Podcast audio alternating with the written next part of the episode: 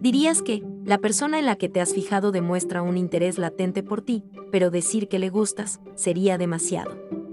Él mira tus historias de Instagram, le da me gusta a tus fotos, pero no responde a tus mensajes. Te hace creer que le agradas lo suficiente como para quedar, ser pareja, pero al final siempre anula la cita. Te da una de cal y otra de arena. Genera cada vez más atención. Y te das cuenta de un patrón. Va dejando migajas románticas para que le sigas la pista, pero, en realidad, no quiere nada. Para entonces, ya estás atrapada. Si ya sabías lo que era que te hicieran ghosting, ahora has experimentado el breadcrumbing, otra estrategia que evitar en el coqueteo digital.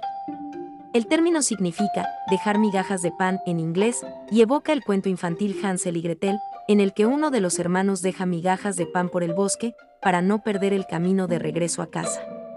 Sin embargo, este término puede ser bastante más perturbador que el mítico relato de los hermanos Grimm. Según el glosario del léxico coloquial Urban Dictionary, el breadcrumbing es cuando alguien no tiene intenciones de llevar las cosas más lejos, pero le gusta llamar la atención. Así que coquetea aquí o allá, envía señales de vida, solo para mantener a la persona interesada, sabiendo muy bien que permanecerá soltero. ¿A qué viene un juego tan despiadado? Para comprender el cruel arte del breadcrumbing, primero hay que identificar el perfil más dado a cultivarlo. No siempre es fácil. De hecho, uno mismo puede verse identificado tras un análisis honesto. Son personas que sienten una necesidad de aprobación constante, necesidad de que alguien esté pensando en ellas, buscan alimentar su propio ego, son muy narcisistas. Hay personas que se levantan una hora antes de su hora habitual para mandar mensajes a toda la lista de personas que tienen activas y hacen un auténtico trabajo de coqueteo, así se mantienen entretenidas. Es un bálsamo contra la soledad. Aplicar el breadcrumbing es como un analgésico para aliviar el vacío, así lo explica la psicóloga Gabriela Paoli, autora del libro Salud Digital. Por otro lado, existe el breadcrumbing pasivo, según explica Paoli, que tiene comportamientos tan sutiles que se pueden confundir con simple timidez.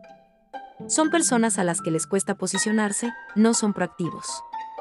Son individuos con baja autoestima, poca confianza en ellos mismos y no se animan a ser honestos y decir, nos estamos conociendo, pero yo estoy en otro momento, o yo estoy buscando otro tipo de relación, o estamos en diferentes caminos.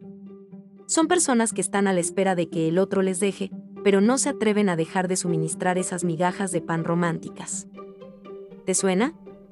Aprende a detectar cuando el egocentrismo y la manipulación son fruto de una personalidad patológica. Un breadcrumbing puede ser bastante más cruel que un ghosting, término popular en las redes sociales, para describir cuando alguien se desaparece de repente, sin dar ningún tipo de explicación.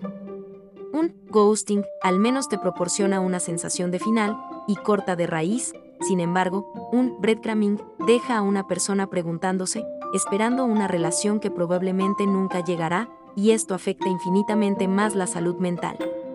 Es una forma de seducción peligrosa. Está comprobado que, ir suministrando esa pequeña migaja de pan de a pocos, es una de las formas en las que el ser humano se engancha más.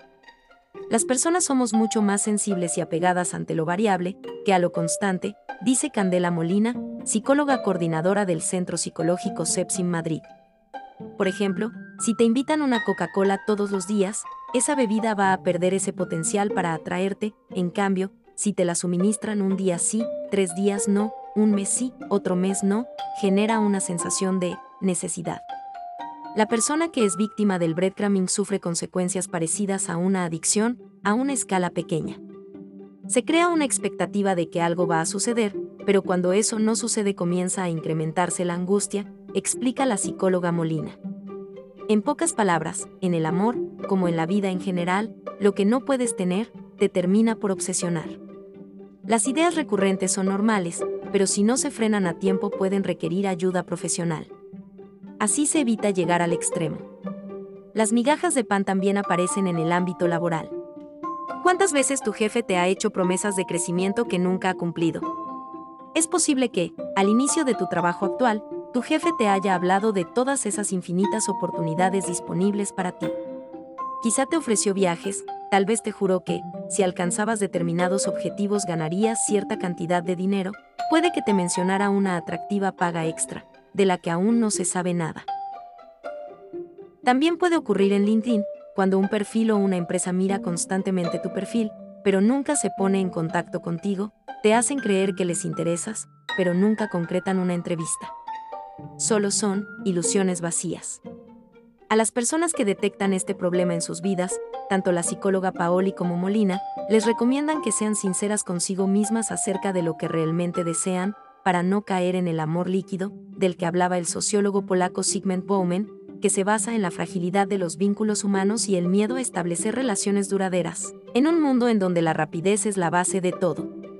Ir con calma y no quemar etapas en las relaciones afectivas, atreverte a expresar tu descontento a la persona que te aplica un breadcrumbing, esto también lo puedes aplicar en el ámbito laboral y, sobre todo, basarse en los hechos más que en las palabras.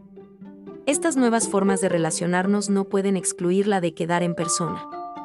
La interacción en Internet solo debe ser el inicio, si no hay una interacción física, es porque no hay un interés real, por lo que debes de continuar tu camino, por otro lado, y no disminuir tu paz mental, concluye la psicóloga Paoli.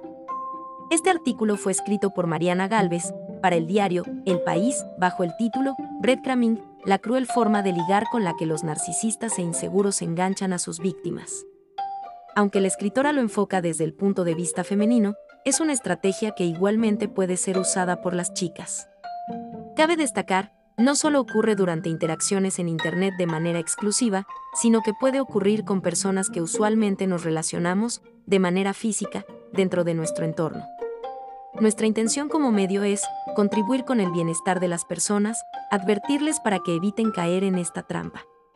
Si te gustó este contenido, te invitamos a que le des me gusta, lo compartas, y si aún eres de los que no te has suscrito a nuestro canal, te pedimos que te suscribas y actives la campanita de notificaciones. Bendiciones abundantes y un fuerte abrazo desde mi sustento blog.